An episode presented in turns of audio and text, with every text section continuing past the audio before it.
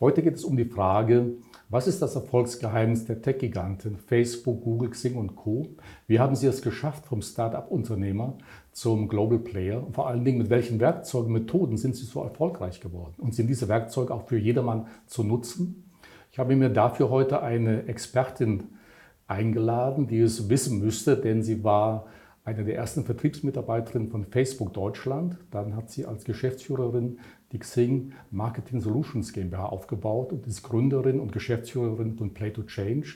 Und mit ihrer Firma berät sie Unternehmen in die digitale Welt. Ich begrüße Laila Summer. Laila, schön, dass du da bist. Danke, du hast, ich habe ähm, erst kurz vor unserem Gespräch eine sehr interessante Headline oder Zeile auf deiner persönlichen Website gelesen. Nicht ganz unbescheiden steht da Cogito ergo sum ma. Also insofern ganz spannend, mit so jemandem sprechen zu können. Äh, es geht auch gleich weiter. Ich habe ein Zitat äh, gesehen oder gelesen von Astrid Meyer, die ist Ressortleiterin Innovatives und Digitales bei der Wirtschaftswoche. Und sie schreibt über dich begnadet, analytisch, gnadenlos direkt und stets um die Ecke schauen, wenn bei anderen der Groschen erst fällt.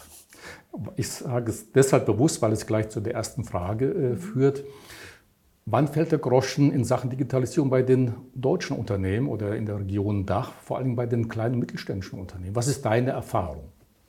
Ich glaube, der Groschen, der fällt sehr unterschiedlich, je nachdem natürlich, mhm. ähm, wie die Führungskräfte, die in diesem Unternehmen sind, den ticken, wie offen mhm. das sie sind.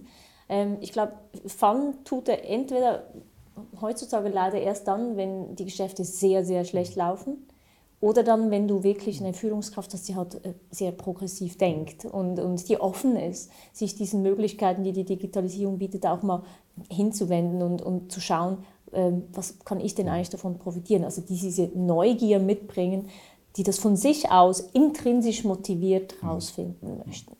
Oder dann das Dritte, sie sehen halt einen Mitbewerber, und sie merken, okay, der hat jetzt also den Verkaufsprozess digitalisiert oder der macht jetzt auch mhm. digitale Lead-Generierung. Naja, vielleicht müsste ich das, das auch mal tun. Äh, Laila, äh, was sind denn dann deiner Meinung nach so die größten Hindernisse? Woran hakt es? Was sind die Probleme der mittelständischen Unternehmen? Und ich weiß selber aus eigener Erfahrung bei Familienunternehmen so ein bisschen der Generationenkonflikt. Der Senior möchte nicht mehr, der Junior möchte gerne, darf aber noch nicht. Klar. Äh, was glaubst du, was sind so die großen Probleme bei den KMUs? Ich glaube, die Hauptherausforderung ist die, dass schlussendlich es immer um den Menschen geht hm. und nicht nur um die Technik. Und paradoxerweise habe ich das kennengelernt ähm, und wirklich verstanden, als ich bei Tech-Companies begonnen habe, dass es halt wirklich um den Menschen geht. Das heißt einerseits um den User, um den Menschen, der diese, diese Plattform nutzt, auf der anderen Seite aber eben um den Mitarbeitenden, weil man immer auf die Bedürfnisse von beiden achten muss, um einen möglichst guten Job zu machen. Und eben das, was ich als Hauptherausforderung empfinde, natürlich das Mindset der Menschen, die halt eben einen Beitrag dazu mhm. leisten sollen, dass ein Unternehmen digitaler wird. Und das sind die Mitarbeitenden, die natürlich sich in, in, äh, in die Bedürfnisse des Kunden ja. versetzen sollten, optimalerweise, und dann dementsprechend auch andere Entscheidungen fällen sollten. Ähm, häufig gibt es ja auch das Problem, dass sich manche Unternehmer sagen, ja, Digitalisierung, das große, ja, die große Zukunft für alle Unternehmen, digitalisiere oder stirb, wie es immer so schön heißt. Aber wie soll ich eigentlich anfangen? Ja, da, damit haben ja viele äh, Unternehmer ein Problem. Ähm, da habe ich ein sehr schönes, einen sehr schönen Satz in einem Weisheitsbuch äh, gefunden. Da steht nämlich, Erfolg im Leben hängt nicht davon ab, dass man genau weiß, was man will, bevor man handelt, sondern genau umgekehrt. Nur indem man handelt, kann man sich finden. Und wir sprechen, werden gleich über dein Buch auch äh, sprechen. Da zitierst du Mark Zuckerberg, der etwas Ähnliches mal bei einer Abschlussrede von Harvard-Absolventen okay. gesagt hat. Man muss einfach anfangen, starten. Man weiß nie zu Beginn, was wirklich kommt. Nur indem man handelt, wird man mhm. auch Erfolge zeitigen können. Wäre das auch ein Ratschlag für die Unternehmen zu sagen, okay, ich weiß eigentlich nicht, was ich genau machen soll, aber einfach mal los, losgehen? Absolut. Also ich meine, schlussendlich sage ich halt immer, äh, schneller tun, als wir denken können. Mhm. Weil was wir ja wissen vom Denken ist, dass wir sehr gerne auch mal die Realität verzerren, mhm. in dem Moment, wo wir Angst haben. Und wenn du mich fragst, naja, was ist die Hauptherausforderung im Rahmen mhm. der Digitalisierung? Natürlich ist es dieses Thema Angst. Angst mhm. vor Veränderung, weil Veränderung bedeutet, ich muss Dinge verlernen und andere Dinge ja. neu hinzulernen. Das ist unbequem. Das führt dazu, dass ich nicht weiß, ob das Neue, was kommt, ich überhaupt leisten kann mit dem, was ich mitbringe mhm. als Mensch, an Erfahrungen, an Skills. Das führt zu Angst. Angst bremst uns aus und wenn wir zu lange über diese Angst nachdenken, führt das halt eben dazu, dass wir ähm, uns ausbremsen, mhm. verharren und nichts mehr tun. Mhm. Und wir wissen, Lernen entsteht durch Tun. Das heißt, was ich immer wirklich äh, glaube, ganz fest davon überzeugt bin, ist, in dem Moment, wo du Menschen in beispielsweise ein Werkzeug in die Hand drückst und sagst, naja, jetzt hier, hier ist der Hammer, mach jetzt einfach mal, versuch jetzt mal dieses Bild aufzuhängen. Ja, dann probieren sie es halt einfach mal. Und wenn es dann nicht gleich funktioniert, dann probiert man es halt nochmals und es ist viel einfacher. Und es ist nicht so abstrakt. Je länger wir darüber sprechen, ähm, desto abstrakter ist es, desto mehr Ängste schürt das. Und es gibt den einen Spruch, den ich super gut finde und passend finde, dass man in, gerade in großen Unternehmen, aber auch in kleinen, manchmal gute neue Ideen so mhm. lange zerredet, bis sie zu einer schlechten werden. Und das möchten wir natürlich verhindern. Mhm. Ich möchte aber noch schnell anknüpfen an das, was du vorher gesagt hast, dieses Adapt or Die, ja. sich anpassen oder sterben. Ich habe ja ein Buch geschrieben vor diesem Buch, über das wir nachher sprechen werden, und ich habe das explizit Adapt to Win genannt. Weil ehrlicherweise, wenn man jetzt in der Psychologie des Menschen mal nachforscht, dann ist es völlig klar, dass wenn wir mit dem Zeigefinger, also mit dem Drohfinger kommen und sagen, entweder machst du das jetzt ähm, oder du stirbst, dann werden wir das vielleicht tun, aber wir werden nicht intrinsisch motiviert sein. Richtig, ja.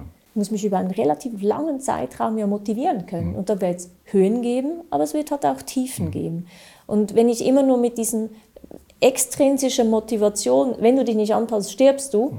rangehe, dann verbraucht das unglaublich viel Energie und ehrlicherweise glaube ich auch nicht, dass ich ähm, Menschen mit auf die Reise nehmen kann. Weil wenn ich dir sage, du musst jetzt mit mir diesen Prozess digitalisieren, ja. ist das komplett was anderes, als wenn ich dir sage, ich möchte gerne diesen Prozess digitalisieren, weil ich eben Adapt to Win, weil ja. ich fest davon überzeugt bin, dass es uns hilft, schlussendlich das Unternehmen langfristig auch erfolgreich bleibt. Also wir müssen ersetzen mit wir möchten und ähm, die Chancen sehen anstatt die Risiken. Und dann ist man mindset-technisch sicher schon viele Schritte weiter. Ich sagte eingangs, Leila, wenn jemand die Werkzeuge der Großen kennt, dann du. Du hast viele, äh, viele Jahre Erfahrung bei Facebook, hast mit Google und Xing zusammengearbeitet und hast zu diesem Thema auch ein Buch geschrieben. Wir haben es hier stehen, 33 Werkzeuge für die digitale Zeit und wie sie eben jeder anwenden kann. Du hast auch eine Co-Autorin, Christine Kirbacher. Ihr habt gemeinsam dieses Buch geschrieben. Es ist ein Arbeits- und Praxisbuch, muss man tatsächlich sagen.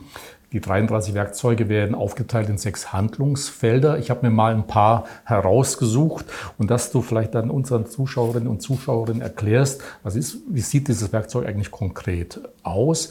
Wann ist es sinnvoll, es anzuwenden? Und wie funktioniert es dann? Und vielleicht auch mal das ein oder andere Praxisbeispiel, damit man auch erkennen kann, okay, mhm. so funktioniert es tatsächlich. Ganz wichtig, deshalb steht es wohl auch am Anfang deines Buches, ist Sinnstiften. Du gehst auf den Golden Circle ein von Simon Sinek. Äh, vielleicht, dass du es mal erklärst, äh, worum es da tatsächlich geht.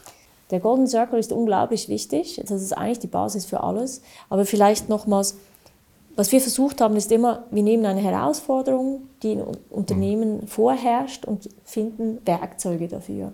Und hier war die Herausforderung, die wir immer wieder in, in Unternehmen hören, ist, ähm, mein Team ist nicht motiviert. Ich weiß nicht, wie ich mein Team motivieren mhm. soll für die Digitalisierung oder ich weiß nicht, wie ich meine Führungskraft motivieren äh, soll. Das gibt es ja auch. Und Simon Sinek, ich glaube, der hatte diesen TEDx-Talk vor jetzt auch schon mhm. bald zehn Jahren publiziert und das war ja eine Riesenwelle. Das ging durch diese Tech-Giganten durch, wirklich als Riesenwelle. Das heißt, plötzlich, auch wir bei Facebook, wir haben diesen Link bekommen, hey, guckt euch das mal an. Und ich glaube, das hat dazu geführt, dass das ganze Unternehmen innerhalb von kurzer Zeit umgedacht hat. Ich mag mich erinnern, wirklich, ich habe dieses Video gesehen und es, es, es zeigt Simon Sinek, der erklärt diesen Golden Circle. Und was seine Hauptaussage ist, die meisten Unternehmen machen heute einen Fehler. Wenn, wenn Sie Dinge neu äh, starten, beginnen Sie immer zuerst zu definieren, was Sie tun, dann wie Sie es tun und erst am Schluss, warum Sie es tun. Und das, das traf so dermaßen die Erfahrung, die ich in der Praxis mhm. gemacht habe. Weil wenn ich damals zu einem Kunden ging und frage, ähm, wieso, wieso bin ich jetzt bei Ihnen, dann haben die mir immer gesagt, naja, ich möchte eine Facebook-Page. Mhm. Und ich habe gesagt, okay, naja, und weshalb möchten Sie die mhm. Facebook-Page? Und dann, ja, weil wir halt diese Facebook-Page möchten. Mhm. So, und ehrlicherweise, dieses Beispiel, das jetzt auch schon bald zehn. Jahre her ist, zitiere ich noch äh, immer wieder, weil es zeigt, was sich durchzieht bis heute, dass man Digitalisierung als Selbstzweck sieht. Und das Was ist dann immer, ja, ich brauche ein neues CRM, ich brauche ein neues TMS, ich will eine App, ich will sonst was. Und ich challenge die Leute dann immer zu sagen, naja, wie möchtest du das machen? Das wissen sie dann meistens noch, aber weshalb? Also ob es dazu dienen soll, dass sie die Kunden besser erreichen, äh, die Conversion optimieren, mehr Neukunden gewinnen äh, oder dann einen ganz höheren Purpose, wie er es ja beschreibt, ähm, irgendwie auch dann erfüllen sollen das ist meistens ziemlich unbeantwortet. Und ich finde es extrem wichtig, dass gerade in Veränderungsprozessen, dass jedes Unternehmen diesen Purpose hat, hat eben genau weiß, weshalb tun wir die Dinge, die wir tun oder weshalb wollen wir die Dinge tun, die wir wollen. Mhm. Wollen wir ein Innovationslab einführen in einem Unternehmen? Die erste Frage ist nicht, was wollen wir einführen, nämlich das mhm. Innovationslab, sondern weshalb wollen wir das einführen? Ja, weil wir zukünftig mhm. auch auf digitalen Kanälen mit unseren Kunden dies und jenes anbieten möchten oder weil wir schneller ähm, neue Produkte adaptieren möchten mhm. oder was auch immer der Grund sein möchte. Also das Warum, warum gibt es eigentlich dein Unternehmen? Genau, ja? weshalb tu, mhm. tut ein Unternehmen, was es tut. Übrigens lässt sich der Golden Circle sehr oft auch zuerst mal bei sich selbst anwenden. Mhm. Und ich challenge die Leute diesbezüglich immer zu fragen, mhm. weshalb tust du eigentlich, was du tust? Und dann merkt man, dass es viel schwieriger zu beantworten als das, wie ich etwas tue ja, oder was. was ja. Aber klar, hier nochmal, das Werkzeug zeigt auf, starte immer mit dem Why, weil dann gelingt es einem auch, wenn man dieses Why mal mhm. gefunden hat, und das ist manchmal nicht einfach, viel schneller Menschen zu motivieren, mhm. durch diesen Prozess zu gehen, weil sie wissen, weshalb sie Dinge tun. Mhm. Im Übrigen ja nicht nur wichtig für Unternehmen, dass ich ein Unternehmer frage, sondern im Grunde jeder selber. Warum tue genau. ich eigentlich das, was ich tue? Genau. Warum stehe ich jeden Morgen auf? Weißt du das? Und ja, aber wir wollen, du bist heute mein Talkgast, nicht umgekehrt. Können wir gerne mal ein andermal dann ausprobieren. Lass uns noch zwei, drei andere Beispiele äh, bringen. Ich habe mir noch ein paar notiert. Da gibt es den North oder die North Star Metric, also Strategie für nachhaltiges mhm. Wachstum. Nennt sich das, was kann man darunter verstehen? Ich glaube, das eine Thema ist ähm, die Herausforderung wieder. Man möchte in Unternehmen möglichst viel Innovation zulassen. Und äh, du kennst das sicher auch, dann haben die Führungskräfte schon mal Angst, na ja, aber wir haben das Tagesgeschäft und jemand muss ja gucken, dass das Tagesgeschäft richtig erledigt wird. Und äh, wenn die Leute an diesen Innovationsthemen arbeiten, dann muss ich sicherstellen, dass es nicht einfach nur mhm. experimentieren ist, sondern dass es zielgerichtet ist. Und dann ist es halt so, dass ähm, wenn man dem Unternehmen und jedem Mitarbeitenden mehr Freiheit geben möchte, auch innovativ zu denken, muss ich ja sicherstellen, dass jeder von denen verstanden hat, was ist eigentlich das ultimative Ziel, mhm. auf das wir hin äh, zielen. Was, was, möchten wir als Unternehmen eigentlich erreichen? Mhm. Und North Star Metric kommt ja eben vom Nordstern, von der, mhm. aus der Geografie. Das heißt, ich weiß immer jederzeit, da ist ein Nordstern, da ist Norden. Es gibt eine Richtung vor. Und so wurde diese Metapher übernommen in die Unternehmen. Beispielsweise hat ein Investor ganz klar ausgesagt, hätte Facebook am Anfang nicht so einen guten Nordstern mhm. gehabt im Vergleich zu MySpace, was er nicht überlebt hat oder mhm. nicht so, wie man es hätte haben wollen, ähm, wäre Facebook nie so erfolgreich geworden. Facebook hatte als ultimative KPI damals mhm. schon sehr früh definiert die Anzahl der Personen, die quasi Freunde einladen mhm. auf die Plattform, weil das ein Indikator dafür ist, wie wertvoll das quasi die Plattform eben für den einzelnen User ist. Und die North Star Metric, die, die zeigt halt eben nicht nur auf sowas wie Umsatz ähm, oder mehr Kunden, sondern sie hat implizit, ist sie ein Indikator für den Mehrwert, den ich beim Kunden mhm. generiere. Heute hat Facebook als Beispiel die Daily Active User und das Engagement auf der Plattform ganz einfach, weil je mehr die Leute auf der Plattform sind, desto besser wird der mhm. Newsfeed. Desto besser der Newsfeed ist, desto mehr Likes generiert, desto mehr Shares. Und je mehr das auf der Plattform geteilt wird, desto spannender wird es. Und natürlich generiere ich auf der anderen Seite Impressions und aus Impressions kann ich Ad Impressions machen und Ad Impressions kann ich verkaufen. So, also die North Star Metrics ist ganz, ganz wichtig, damit Unternehmen ganz klar wissen, in welche Richtung alles, was sie tun, ähm, einzahlen soll.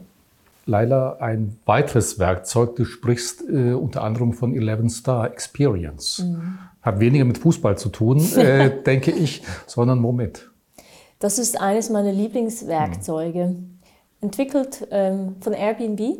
Und Airbnb ist ja auch sehr schnell gewachsen. Aber irgendwann haben sie festgestellt, dass das, was ihnen am wichtigsten ist, nämlich diese wirklich sorry, sie nennen es nun mal mhm. Mindfucking Experience, anzubieten, sodass jeder, der bei denen übernachtet und Airbnb-Übernachtung äh, in Anspruch nimmt, wirklich möglichst vielen Leuten weitererzählt, wie toll das ist. Also hat er gesagt, naja, liebes Team, kommt mal zusammen, wir machen jetzt eine Übung.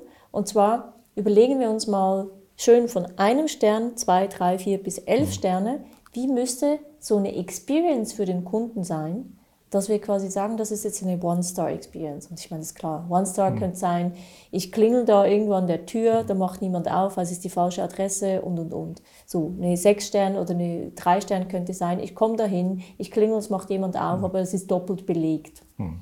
So, und dann die fünf oder sechs Stern könnte sein, ich komme dahin, die wissen, Laila Summer, die, die mag Kitesurfen, die ist Vegetarier und dementsprechend stehen dann schon dementsprechend äh, Utensilien bereit.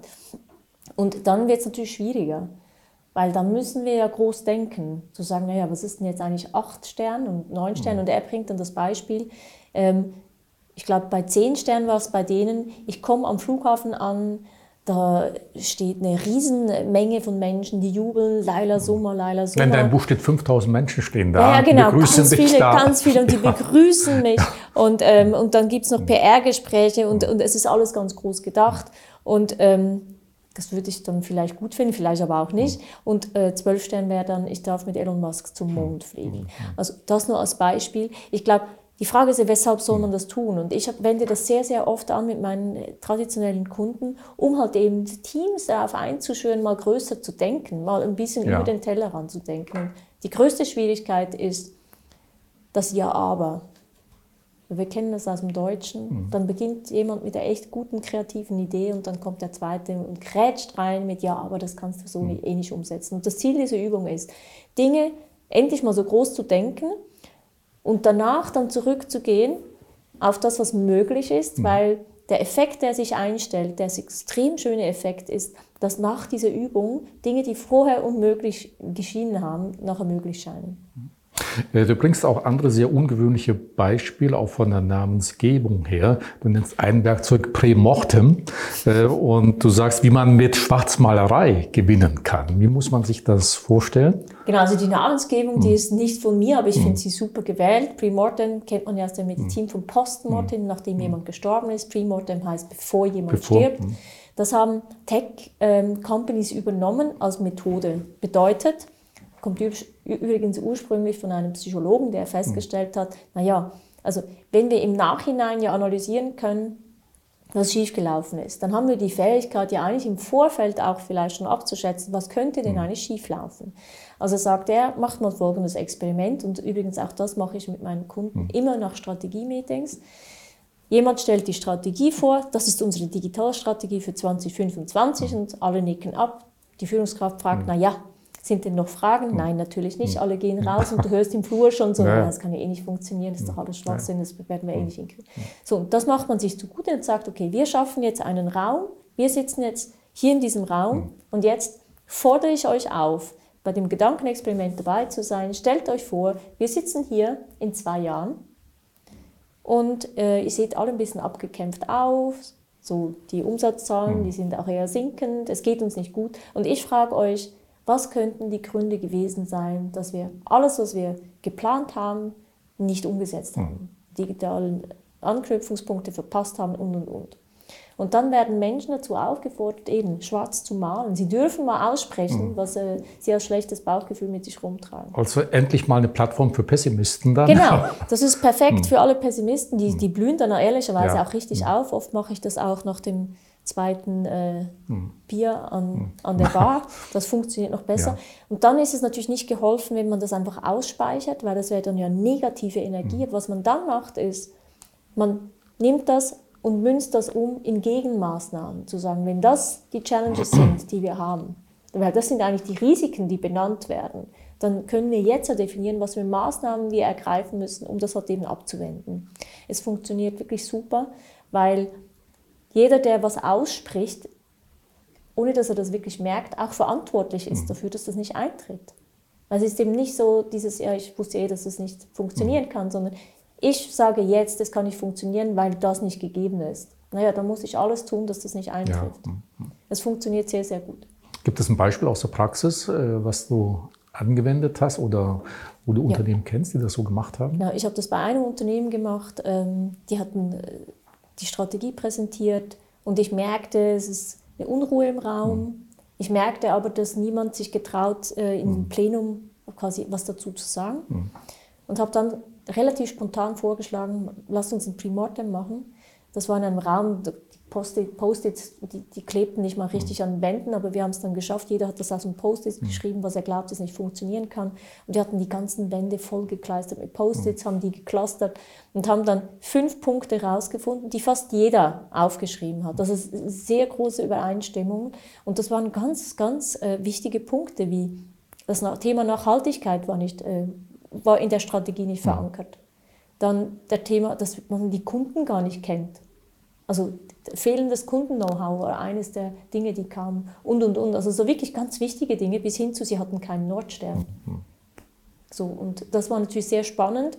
Die haben dann natürlich die Strategie mhm. genommen und haben effektiv noch fünf Maßnahmen abgeleitet, um das eben, dieses ja. Risiko zu minimieren, dass das eintrifft, was sie ähm, befürchtet haben, dass eintreffen könnte. Funktioniert sehr gut und ist sehr effizient. Mhm. Ein weiterer wichtiger Punkt ist ja heutzutage auch the War of Talents, also die richtigen mhm. Leute zu suchen, wirklich so die Superstars in den Unternehmen. Du warst ja bei Facebook äh, gewesen, hast dann Xing Marketing Solutions aufgebaut. Wie findet man die Superstars, um sein Unternehmen wirklich groß zu machen? Ja, ich glaube, das Thema also ich kenne das schon seit 20 Jahren. Also seit ich Transformationsprozesse mhm. Äh, mache, hatte ich immer das Problem, die richtigen Leute zu mhm. finden, weil es gibt von denen halt noch nicht so viele. Also wenn ich im digitalen Umfeld jemanden suche, der schon Erfahrung hat, dann mhm. weiß ich, das wird schwierig, weil oft macht man die Dinge ja zum ersten mhm. Mal. Also habe ich für mich lang äh, als Workaround mhm. irgendwann dann rausgefunden, naja, hm, ich kann nicht Leute einstellen, die das schon mal gemacht haben, weil die gibt es nicht. Also muss ich Menschen finden, die willens sind zu lernen ja. und offen sind und neugierig sind und, und, und zielstrebig sind und auch mal die, diese extra Meile gehen ja. möchten, weil sie halt einfach eben wieder diese intrinsische Motivation und Neugier mit sich bringen. Und ich glaube, wenn man guckt, wie man eben bei Facebook, LinkedIn, ähm, Google und Co rekrutiert, verfolgen die einen ganz anderen Approach, als man im Traditionellen vielleicht noch hat. Dass man sagt, der muss mindestens eine Uni haben, der muss drei Jahre im Banking gewesen sein oder was auch immer ja. die Anforderungen sind. Sondern die gucken verstärkt darauf, dass jemand das Potenzial mitbringt, mhm. in einer unsicheren Zeit, in der wir leben, in einer unsicheren Job Description, die ich dem bieten kann, weil ich weiß, morgen kann die ja komplett anders wieder mhm. sein dennoch erfolgreich zu sein, weil er fähig ist oder sie, sich zu, anzupassen und dazu zu lernen. Das heißt, sie setzen einen Schwerpunkt auf eben Menschen mit Potenzial und das sind natürlich dann, die sind ein bisschen schwieriger zu finden, als wenn ich nur nach dem CV gehe und sage, okay, der hat mhm. Banking-Erfahrung, der hat eine Uni und der hat mhm. Willigkeit zu reisen. So, das ist eigentlich die neue Art und Weise, wie diese Unternehmen mhm. agieren. Mhm. Sie heiern noch Potenzial. Mhm. Ich habe auch mal gehört, die wirklichen Superstars, die dann bei solchen Unternehmen anheuern, die muss man mehr, so mehr verstehen so als Reisende. Die sind mal heute bei Facebook, vielleicht morgen bei Google. Das heißt, die Bindung an das Unternehmen ist dann gar nicht mehr so groß. Sie tun da ihren Top-Job und sind eigentlich schon wieder auf der Reise zu dem nächsten Top-Job. Ist das wirklich so? Das könnte ich jetzt ehrlicherweise nicht unterschreiben, weil ich mhm. glaube, dass ähm, ich, ich, ich persönlich würde manchmal denken, dass ein bisschen mehr Fluktuation mhm. gerade bei den Tech-Companies den Tech-Companies gut mhm. tun wird, weil natürlich ähm, ein Umfeld bei Facebook ist dermaßen faszinierend, dass mhm. man eigentlich immer da bleiben möchte. Ähm, arbeitet man jetzt aber in einem äh, Land wie Deutschland, wo gut, jetzt ist das Team auch schon relativ groß, mhm. aber ich habe dennoch nicht die ganze Palette an Jobs, die ich, mhm. von denen ich auswählen kann, außer ich gehe dann irgendwie nach Dublin oder nach äh, London oder sonst wohin. Und ich finde, dass die Leute sehr, sehr lange im Unternehmen bleiben, weil halt eben die Kultur gut ist, mhm. das Thema gut ist, der Brand gut ist, die mhm. Bezahlung gut ist und man einfach so viele Möglichkeiten mhm. hat, sich auch am eigenen Job zu entwickeln. Insofern die Fluktuation sehe ich jetzt weniger. Hm. Ähm, als ein, ein, ein Thema, das die Tech-Companies haben. Ich sehe das viel eher im traditionellen Umfeld, dass man Leute, die ambitioniert sind, die beginnen irgendwo als Head of Digital und dann kriegen sie ein besseres Angebot, mhm. dann gehen sie als Chief Digital Officer, weil die ja so gefragt mhm. sind und jumpen dann so alle zwei Jahre ja. irgendwo hin. Mhm. Das sehe ich als Thema, aber eher effektiv eine Herausforderung bei den Traditionellen als, mhm. als bei den Tech-Giganten, mhm. ehrlicherweise. Und diese Superstars, identifizieren die sich auch mit dem Unternehmen? Ich glaube nicht, dass man das pauschal sagen kann. Ja aber zurück zum ersten Werkzeug, diesem Goldenen Circle. Ich glaube, je mehr sinnstiftend mhm. dass das ist, was ich dort tun kann, desto, mehr ist, mhm. desto höher ist auch die, die Identifikation ja. mit dem Unternehmen und die Motivation, da einen großen Job zu leisten. Mhm. Sorry. Und die Motivation, da einen guten Job zu machen. Ja. Das erinnert mich gerade an ein Beispiel. Ich glaube, ich habe es schon mal in der Vergangenheit bei irgendeinem Talk genannt. Es gibt ein Schweizer Unternehmen, ein Getränkehersteller, äh, sehr bekannt, ich weiß jetzt leider den Namen nicht mehr. Äh, da muss jeder Mitarbeiter, wie in vielen Unternehmen, Probezeit machen. Und am Ende der Probezeit hat es, lieber Mitarbeiter, wenn du gehst, bekommst du 2000 Franken. Ja. Kennst du das Beispiel zufällig? Der Bierhersteller. Oder? Genau, ich glaube, ähm, es ist... Den wollten ja. wir ursprünglich ja. auch ins Buch mit reinnehmen. Dann fanden wir das als Werkzeug für jedermann mhm. schwierig, weil ich mhm. kann ja nicht jeden rausschmeißen. Mhm. Ähm, ursprünglich kommt das von Jeff Bezos, Amazon, ja. die haben das gemacht. Ähm, und ich glaube, die haben 5000 Euro gegeben für die, die gehen. Ja. Und natürlich hole ich so die Leute ab, die top motiviert sind, weil die bleiben natürlich. Ist auch eine Methode, dass man das macht. Ist eine relativ radikale Methode, aber kann man ausprobieren.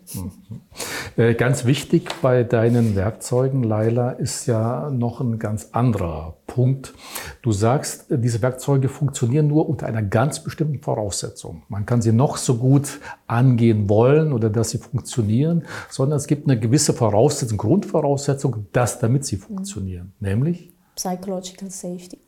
Und das also ist, psychologische Sicherheit. Genau, psychologische Sicherheit. Und ich finde, als ich diesen Begriff zum ersten Mal gelesen habe, und das, ich glaube, das war vor drei oder vier Jahren, ich war so begeistert, weil endlich hatte ich ähm, einen Begriff dafür, was nicht funktioniert in den Unternehmen.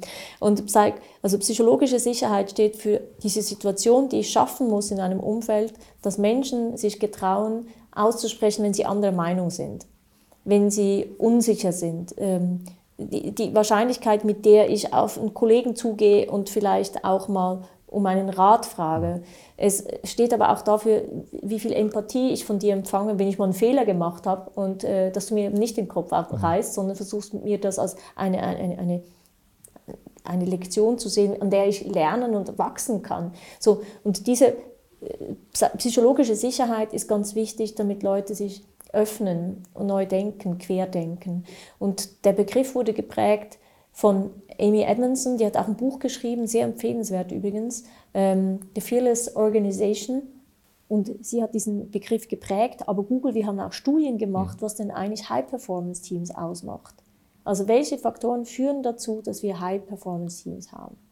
Und äh, das wichtigste Merkmal, nicht ganz unerwartet, war ebenfalls Psychological Safety. Mhm. Das ist so wie die Schutzkleidung, auf, wenn du jemanden auf eine Baustelle schickst. Du würdest nie jemanden mit Werkzeugen in der Hand auf eine Baustelle schicken, äh, die er noch nicht so richtig bedienen kann, wenn er nicht Handschuhe trägt und einen richtigen Helm. Und Psychological Safety ist eigentlich genau das, die Schutzkleidung, damit deine Mitarbeiter sich genügend wohl und beschützt fühlen, um Dinge auszuprobieren. Bringen diese Schutzkleidung in Anführungszeichen eigentlich bereits viele Unternehmen mit oder muss das auch gelernt werden? Wir, wir haben einen Test entwickelt mhm. und ähm, da kann man den eigenen Psychological Safety ja. Index ermitteln. Und nein, es ist natürlich schockierend. Äh, da sind wir noch sehr, sehr weit weg. Mhm. Es gibt, äh, meine Beobachtung, ich habe das jetzt in etwa sieben unterschiedlichen Unternehmen schon mal angewendet, ist, wenn ich ein Digitalteam habe, das eingebettet ist in der gesamten ja. Orga, dann ist das Digitalteam komplett psychological safe. Die fühlen sich alle in mhm. Sicherheit, dürfen auch Fehler mhm. machen. Aber das ist ja nicht eine Insel innerhalb im Unternehmen, sondern die sind ja natürlich verbunden mit dem gesamten Unternehmen. Und die Wahrscheinlichkeit, dass das Umfeld außenrum halt eben nicht psychological safe ist, relativ groß. Das heißt, jedes Mal, wenn die mit jemandem interagieren, was natürlich passiert in einem großen Unternehmen, werden die ausgebremst, weil die zwar offen sind, Dinge ja. auszuprobieren und das auch dürfen, aber die anderen Führungskräfte noch nicht dieses Umfeld geschaffen haben, dass die Mitarbeiter das auch, auch wollen und das Gefühl haben, sie sind gut aufgehoben, wenn sie das tun.